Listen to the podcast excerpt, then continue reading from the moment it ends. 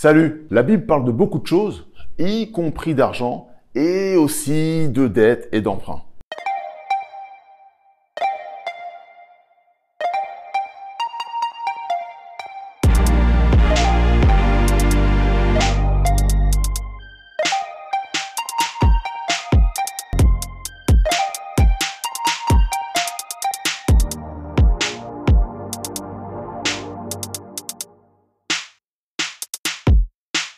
Si tu vas regarder dans les textes bibliques, tu vas trouver que la Bible tient un discours sur le fait d'emprunter de l'argent ou le fait de se porter garant pour des gens qui empruntent de l'argent. Ça n'est jamais quelque chose d'anodin.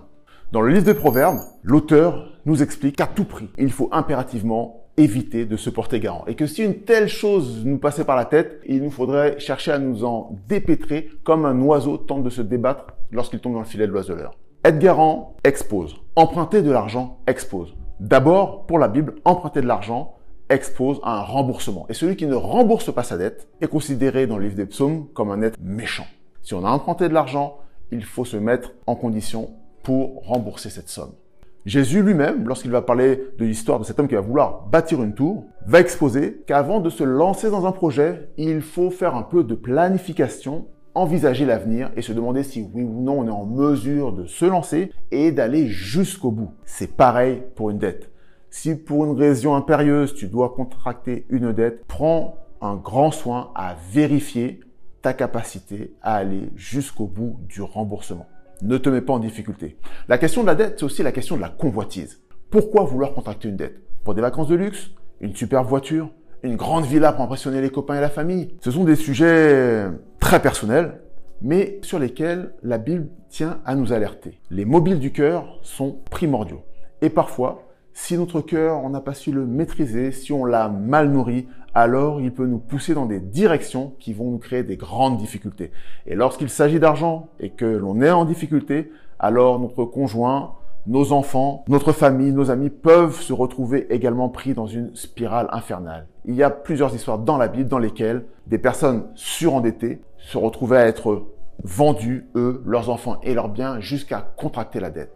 La dette et l'emprunt, c'est aussi un discours de la Bible sur la nature du cœur humain. La Bible explique que le cœur humain est tortueux et méchant par-dessus tout. Quel cœur faut-il à un homme pour vendre une mère et ses enfants afin de récupérer son argent? Et la Bible enseigne, notamment dans l'Ancien Testament, que pour Dieu, il y avait une période pendant laquelle on pouvait exiger une dette et qu'au bout d'un certain nombre d'années, cette dette devait être tout simplement effacée. Pas d'esclavage ad vitam à cause d'une dette. Dieu était un Dieu de miséricorde. C'est le message qu'il voulait faire passer. La question de la dette, pour terminer, ce serait également la question de la dette de l'humanité vis-à-vis de Dieu. D'abord parce que l'humanité a tout simplement défiguré l'œuvre créatrice grandiose que Dieu avait fait et qui nous est présentée, je te l'accorde, pas dans toute sa magnificence, mais quand même dans le livre de la Genèse.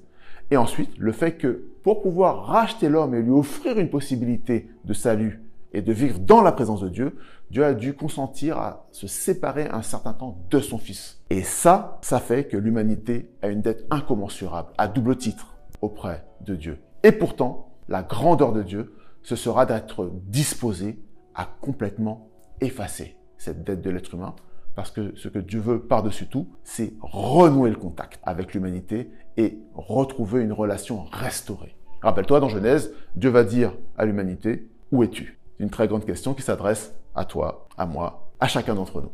J'espère que sur la question de la dette, on a pu t'apporter des éléments de réflexion pertinents et j'espère qu'ils t'aideront à prendre des décisions sages et stratégiques. Je te donne rendez-vous dans un prochain épisode.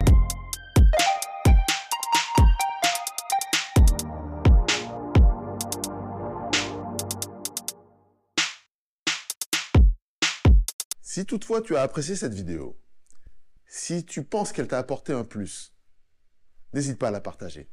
Elle pourra sans doute apporter un plus dans la vie de quelqu'un d'autre.